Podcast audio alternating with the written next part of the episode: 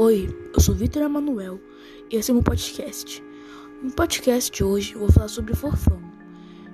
Nos anos 80, Fofão era muito famoso entre as crianças, tanto que vendeu 4 milhões de bonecos e até ganhou um desenho animado. Mas um dia, uma criança brincando com Fofão deixou o boneco cair. E assim que ele caiu, ela se assustou com o que ele via, ela via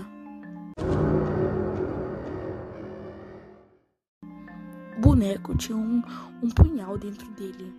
Ela ficou aterrorizada. A partir daí, criou uma lenda que dizia que o fofão era um assassino e mataria as crianças da noite com seu punhal. E para livrar da maldição, as famílias deveriam queimar o boneco.